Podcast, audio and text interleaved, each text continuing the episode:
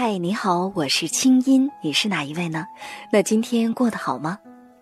接下来你将听到的这个节目节选自我在中央人民广播电台中国之声的《千里共良宵》，搜索微信公众号“清音青草”的青没有三点水，音乐的音，添加我为好友，你的心事有我愿意听。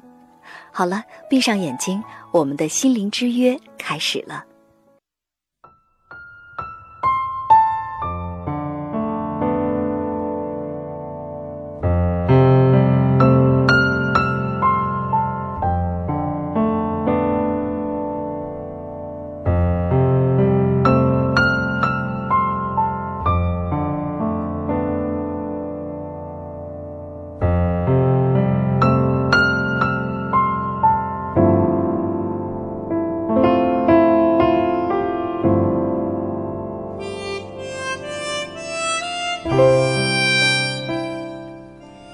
北京时间零点三十四分，欢迎回来。您现在听到的声音来自首都北京，这里是中央人民广播电台中国之声正在为您直播的《千里共良宵》节目，我是今晚的主持人清音。今天我们聊的话题叫“笨生活”，与此同时呢，我们一同来阅读的这本书是廖一梅的作品，叫做《像我这样笨拙的生活》。我们先来听听。他在这本书当中写的序言。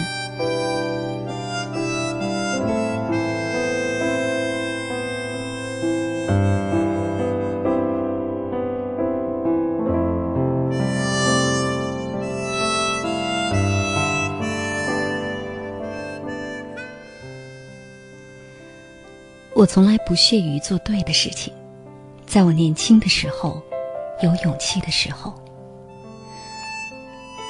我在《悲观主义的花朵》这本书里写过这种豪言壮语，也算是实情。年轻时胡闹，谈不靠谱的恋爱，辞职，写剧本，做没人看的话剧，和没人看好的愤青结婚。这些在当时都不是明智的选择，而是不计后果的任性。年轻时并不知道自己要过什么样的生活，但是一直清楚的知道我不要过什么样的生活。那些能预知的、经过权衡和算计的世俗生活对我毫无吸引力。我要的不是成功，而是看到生命的奇迹。而奇迹是不会在容易的路上绽放的。也许。在所有不被看好、无人尝试的错误的选择背后，会有不曾见到的可能，不曾涉及的未知。未知让人恐惧，引人好奇，但是也因此证明你的勇气，成就你的自信。在每一个死胡同的尽头，都有另一个维度的天空。在无路可走的时候，它迫使你腾空而起，那就是奇迹。我曾经一事无成，这并不重要。但是这一次我认输了，我低头大脑的顺从了，我就将永远对生活妥协下去，做一个你们眼里的正常人，从生活中赚取一点简单易得的东西。在阴影下苟且作乐，这些对我毫无意义，我宁愿什么都不要。这是我写在话剧《恋爱的犀牛》里的台词。那里所描述的一己的勇敢，那是一个人在年轻时唯一拥有的东西。在一次次的错误中成长。将所有看似错误的选择，最终引向正确的结果。我坚信，人应该有力量，揪着自己的头发，把自己从泥地里拔起来。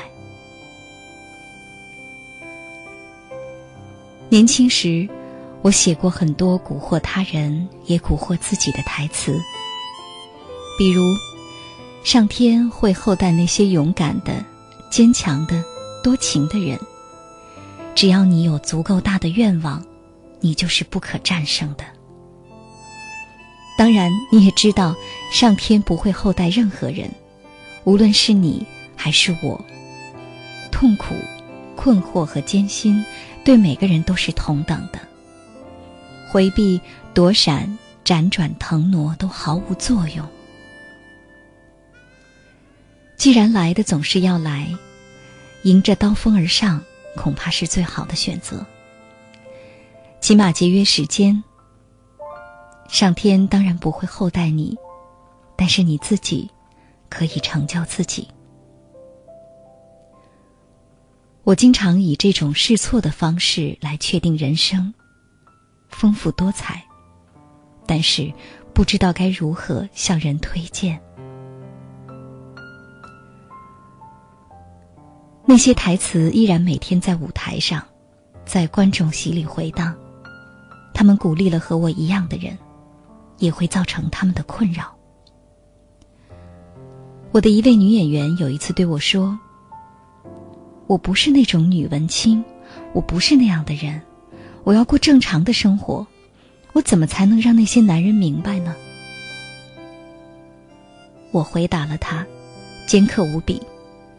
我说：“那你就不要摆出一份女文青的架势，你脸上就写着‘来伤害我吧’。”我不在意，我等着痛苦成长呢。你要去掉这个表情，那些人就会躲开你了。他满脸迟疑的看着我，仍然是一副标准的女文青的表情。我不知道文艺青年什么时候成了贬义词。对我来说，它既不好也不坏，它不过是一个过程，一种处于困惑中的生命状态。一个人有太多自我和世界的关系需要协调，那种困惑而执拗的表情必然会占据他的脸。不过，那也不无魅力。我想，总好过一张麻木不仁的脸。我喜欢有创造力、有激情、不囿于成见的自由生活。如果有什么利于这样的生活，我就赞成。反之，我就反对。无论是传统道德还是时髦观念，我反对伪善、谎言、媚俗、狭隘、平庸、装腔作势、一团和气。我不相信任何人制定的生活准则和幸福模式。不管世界有没有给你这种机会，我相信人都可以坚持为自己、为他人。创造自由的生活。一个人需要隐藏多少秘密，才能巧妙的度过一生？细细分辨，哪个人的生活不是由秘密和谎言堆积的呢？但是，我们巧妙的度过一生有何意义？那不过是辗转腾挪的生存技巧。技巧越高，辗转腾挪的越好。就离生活的真相和本质越远，所以，我宁愿选择笨拙的度过一生。廖一梅，二零一一年春。